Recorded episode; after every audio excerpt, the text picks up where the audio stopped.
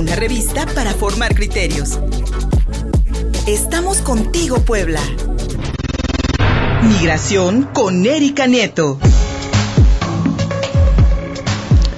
10 de la mañana con 37 minutos transmitimos contigo Puebla a través de Facebook Live en la cuenta del mismo nombre. En Spotify un podcast, lo mejor de la semana, ahora en el podcast de Spotify. Ya está la línea telefónica mi querida Erika Nieto, también cada martes aquí con su columna sobre migración, heridas físicas, agotamiento, traumas psicológicos, los saldos de la contención de la caravana de migrante por parte de gobiernos centroamericanos y el gobierno de México incluido. ¿Qué está haciendo la ONU a través de la UNESCO y otros sectores para poder aliviar estos daños? Erika Nieto, muy buenos días. Hola Luis Fernando, ¿cómo estás? Eh, ¿Cómo está todo tu auditorio?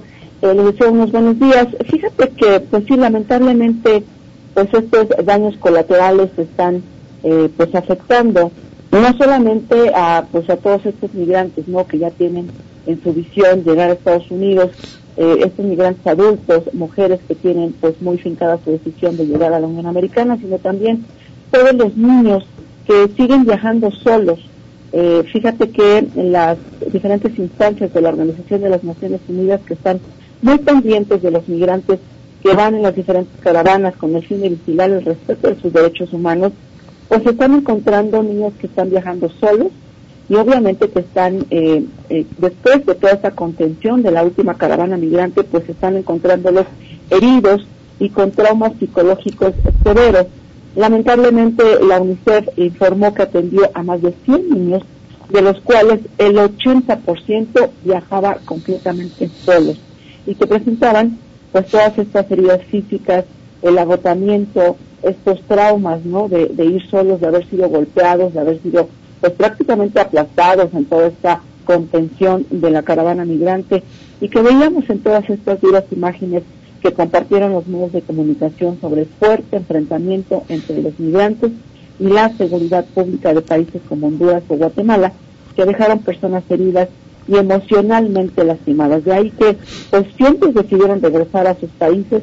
Algunos otros grupos siguen varados en Guatemala buscando una nueva oportunidad para cruzar en la frontera porque pues ya sabemos que los migrantes ante la fuerte situación que enfrentan en cada uno de sus países, pues ellos no quitan el dedo del renglón y pues se mantienen esperando en busca de una nueva oportunidad de eh, pues de colarse en estas fronteras, de que quizás la seguridad pública eh, pues baje un poco la guardia y entonces en la noche, en la madrugada, pues internarse por difíciles caminos, que difíciles y peligrosos caminos con, tal de llegar a Estados Unidos, que pues es su objetivo final.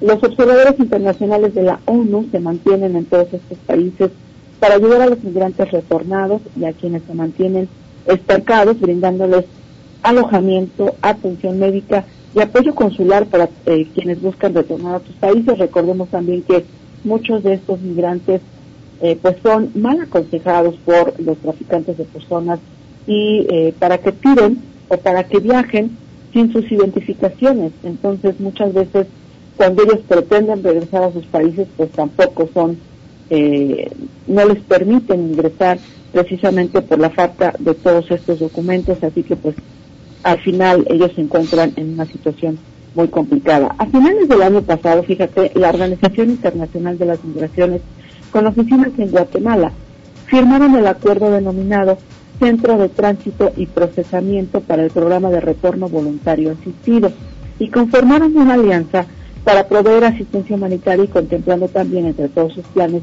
pues todas estas medidas en, plena pandemia para garantizar el derecho, a el derecho a la salud de las personas migrantes asistidas en el fortalecimiento de una de las casas del migrante allá en Guatemala y con protocolos sanitarios emitidos por la Organización Mundial de la Salud, porque lo que vemos en todas estas imágenes pues son migrantes viajando en estas caravanas, no necesariamente todos cumpliendo con estas protecciones del cubrebocas, evidentemente pues no la sana distancia, entonces entre estas caravanas migrantes la pandemia pues es es eh, prácticamente olvidada y todos estos protocolos. De ahí que pues un comunicado emitido hace unos días por la OIM, la Organización Internacional de las Migraciones, pide a los gobiernos de países como Guatemala México pues que no estén utilizando la fuerza pública para detener el avance de la caravana migrante, pues deja muchos lesionados, incluyendo obviamente a mujeres y a niños. La ONU, dicen, en coordinación con el sistema de las Naciones Unidas en toda esa región, hace un llamado para que no se emplee fuerza injustificada o excesiva contra ningún migrante, solicitante de asilo o refugiado durante las acciones de control migratorio, policial o sanitario y que los estados adhieran a los instrumentos internacionales aplicables en materia de derechos humanos. Así lo declaró Michelle Klein Solomon, directora regional de la OIM para Centroamérica, Norteamérica y el Caribe. Y es que la contención fue tan fuerte que aproximadamente 3.000 migrantes hondureños de los 7.500 o 9.000 que se decía al principio que integraban esta caravana, pues ya decidieron regresar a sus países y fueron apoyados precisamente por todas estas organizaciones.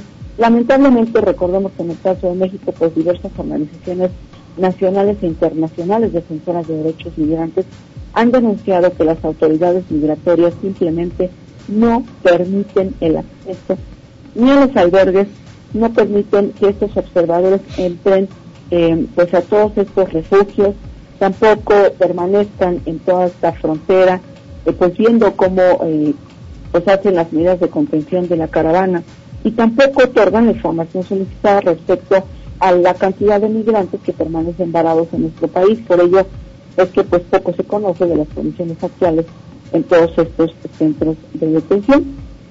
Y bueno, por eso también es que vemos también y toda esta desinformación que se genera desde los traficantes de personas y luego pues las autoridades que ocultan información. Pues ya vimos que en el caso de los 19 migrantes asesinados y calcinados en Tamaulipas, en el que los familiares de los guatemaltecos desaparecidos dicen que ellos ya sabían que México era peligroso, pero que nunca pensaron que fuera más peligroso que los que ellos viven día con día en sus países allá en Centroamérica. Por eso es que Roberta Jacobson, quien pues ya recordemos que ella fue embajadora de México, embajadora de Estados Unidos aquí en México y que ahora pues ya eh, Joe Biden la ha eh, nombrado encargada de los asuntos fronterizos entre México y Estados Unidos, ella es la que va a vigilar todo esto, todo lo que está ocurriendo entre eh, esas fronteras, pues ella ya dijo y hizo el llamado de que dice que la administración del presidente Joe Biden ya está comprometida a un procedimiento de la frontera justo, ordenado y humano, pero que va a tomar mucho tiempo. Ellos dicen, pues estos cambios no van a ocurrir de la noche a la mañana. Eh, agrega que restaurar el orden y la justicia en el proceso de asilo mientras priorizan la salud, la salud pública junto con, pues obviamente, su socio, que es México, para construir un sistema migratorio que sea justo, humano y asegurar que las familias queden juntas, pues va a tardar pues varios, varios meses, si, si es que no muchos años. ¿Por qué? Porque el desorden es mucho. Entonces, es el llamado para que los migrantes que están en marcha hacia los Estados Unidos están pensando en este viaje, pues que no lo hagan porque la situación en la frontera no ha cambiado y es lo que hemos venido mencionando. Lo que Roberto Jacobson dice a los migrantes es, ustedes ponen en peligro su vida y ponen en peligro la vida de sus familias. Lamentablemente, pues cómo hacerle entender este pues a, pequeños niños que deciden viajar solos, que de alguna manera están siendo eh, manipulados para que emprendan este viaje completamente solos y que pues eh, se enfrenten con todos estos peligros niños de 8, 10, 12 años, 16 años, niños y niñas que están emprendiendo este viaje peligrosísimo y mortal, pues completamente solos y que pues pues están en manos lamentablemente pues en manos peligrosas, ¿no? Para emprender su viaje hacia el sueño americano no es lo que les dicen ese viaje y pues eh, cómo hacerles conciencia para que pues no abandonen su lugar de origen eh, porque en Estados Unidos pues las cosas todavía no han cambiado. Faltan muchos años para que esto pase y bueno pues ahí está el asunto con todas estas caravanas y lo que están enfrentando los diversos observadores de la Organización de las Naciones Unidas Luis Fernando. Mi estimada Erika Nieto pues eh Ya veremos, ya veremos si las políticas de Joe Biden, las acciones ejecutivas que tomó al, iniciar su, gestión, eh, los anuncios que ha realizado, como tú bien dices, pues tengan un impacto en el, flujo migratorio. Eh, como bien dices también, las condiciones en la frontera pues no han cambiado, no serán de la noche a la mañana y tampoco vemos, yo creo que este empuje eh, que la violencia, que el desempleo, que la pobreza, que los, eh, que, los desastres naturales han dejado en muchos países centroamericanos, especialmente en Honduras. Yo creo que este empuje humano difícilmente se verá, ahorita por lo menos retrasado, pero creo, creo que difícilmente finalizará pese a las acciones que desde los Estados Unidos se puedan tomar. Ya nuestro gobierno pues completamente eh, inmiscuido en esta, en esta estrategia de Guatemala y otros gobiernos centroamericanos para detener estas caravanas migrantes. Erika Nieto, muchísimas gracias, amiga. Gracias, Luis. Y la pobreza que se está generando en nuestro país, digo, no olvidemos que en nuestro país, ahorita en estos dos años del gobierno federal de Andrés Manuel López Obrador, realmente el desempleo y la pobreza han crecido exponencialmente y están empujando, siguen empujando a nuestros paisanos a buscar otra otras alternativas de sobrevivencia. Y bueno, pues aquí lo único que nos queda cerca es Estados Unidos. 40 mil millones de dólares en envío de remesas en, eh, en, en, 2020, mi querida, mi querida Erika Nieto, un nuevo récord se establece en este año pasado. Nuestros sí, pero no sabemos dónde están esos 40 mil.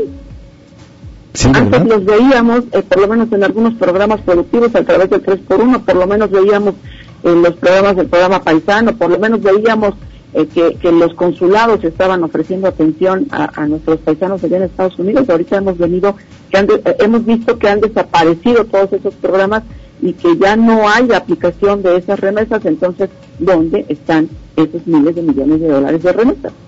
Erika Nieto, ¿dónde te encontramos, amiga?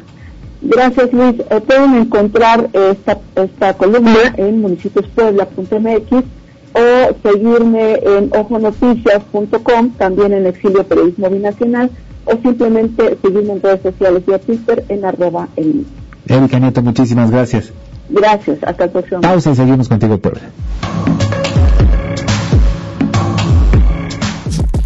Una revista para formar criterios. Estamos contigo, Puebla.